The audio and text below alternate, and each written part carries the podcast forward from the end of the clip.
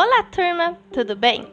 Nesse podcast vamos compreender e conhecer algumas das inovações que surgiram lá no Egito.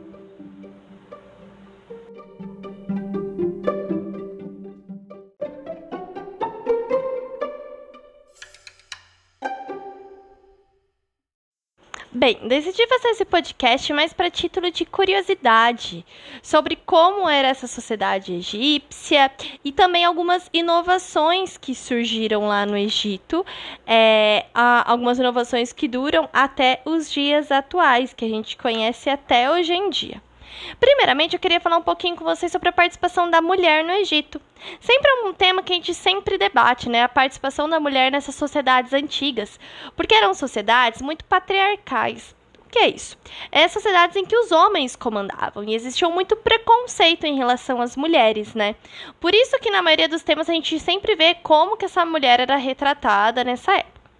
É, a real situação da mulher no Egito Antigo ainda é um assunto muito polêmico, né? Não se sabe ao certo muito como isso acontecia, como era o tratamento dessas mulheres.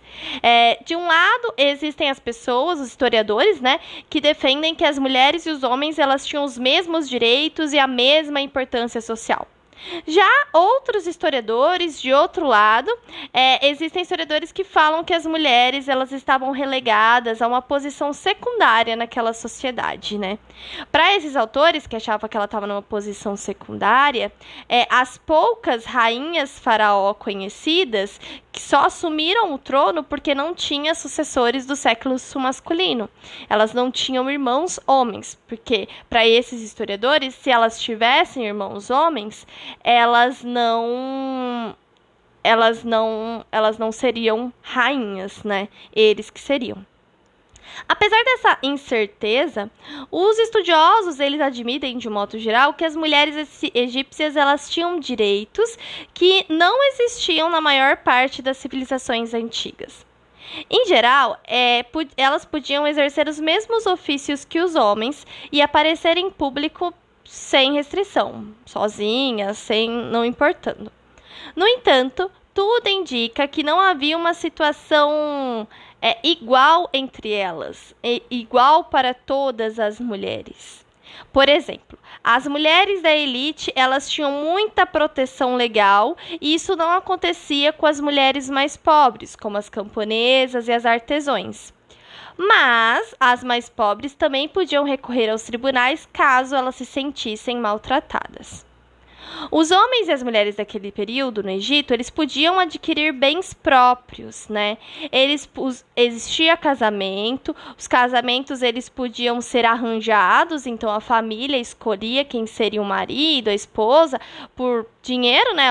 A família mais importante, a família mais rica, e aí eles se juntavam, ou também poderia acontecer por amor, né? Mas nada indica que houvesse uma cerimônia religiosa ou jurídica. Na verdade, eles acreditam que naquela época existia apenas uma festa para celebrar aquela união do casal. É provável que os homens eles se casassem entre os 16 e os 20 anos, e as mulheres por volta dos 14 anos. Nessa época também existia no Egito o divórcio, e, ele, e o divórcio podia ser solicitado tanto pela mulher quanto pelo homem.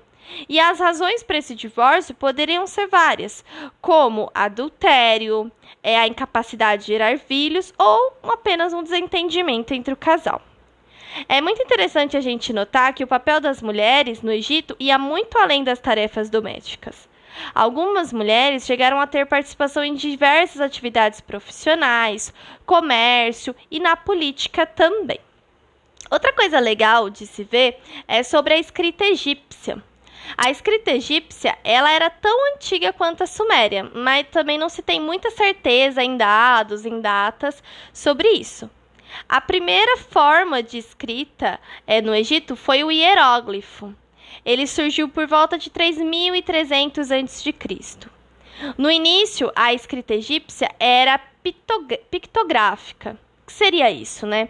É a representação de palavras, é, de objetos por meio de desenhos. Então, vamos supor que você representaria as palavras, o que você queria dizer, por meio de desenhos e não mesmo letras, por desenhinhos, tá? Com o tempo, essa escrita ela vai passar a a ter modificações. E aí sim vai ter sinais que vão representar ideias, sinais que vão representar sons e falas.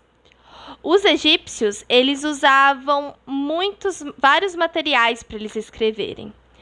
É, os hieróglifos eles eram usados principalmente é, para escrever nas paredes dos templos, em monumentos funerários, em alguns casos no papiro.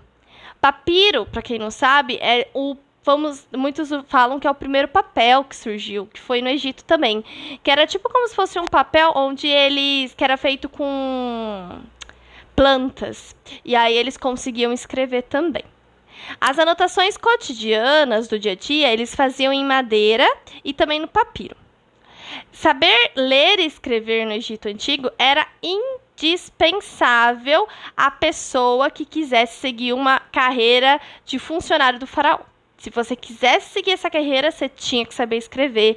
Se você quisesse ser sacerdote de um templo, você tinha que saber ler e escrever. Se você quisesse ser general de um exército, você tinha que saber ler e escrever. Com o passar dos anos e o fim dessa realeza faraônica, o fim dos faraós, os hieróglifos eles vão cair em desuso e nem mesmo os egípcios vão começar a compreender esse sinal. Outra coisa interessante, a gente já viu, é, quando estava estudando Mesopotâmia, algumas inovações né, daquele período. E os egípcios também se destacaram em algumas inovações bem legais. Por exemplo, os egípcios eles vão se destacar muito nos campos do conhecimento, né? Eles vão desenvolver a técnica do papiro, como a gente já falou, que era uma espécie de planta que davam para eles escrever, né, como se fosse um papel.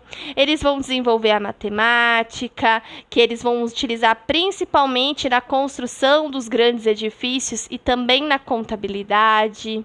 Eles vão fazer a observação dos astros e assim eles vão começar a medir a passagem do tempo e a prever a periodicidade quando aconteciam as enchentes. A medicina também vai ser algo que eles vão utilizar muito. É, eles vão fazer tratamentos para o reumatismo, artrite, problemas cardíacos, dos dentes. E os egípcios, eles têm um bônus, né? Um fator que eles conhecem muito, a anatomia humana, o corpo humano. Por quê? Porque eles faziam a prática da mumificação, que é quando eles fazem as múmias. Então, para isso, eles deviam saber, eles sabiam onde ficavam os órgãos, como funcionava o corpo humano, para dar certa mumificação mumificação. Sobre a mumificação, a gente vai aprender na próxima semana de aula, que não vai ser semana que vem, na outra, ok?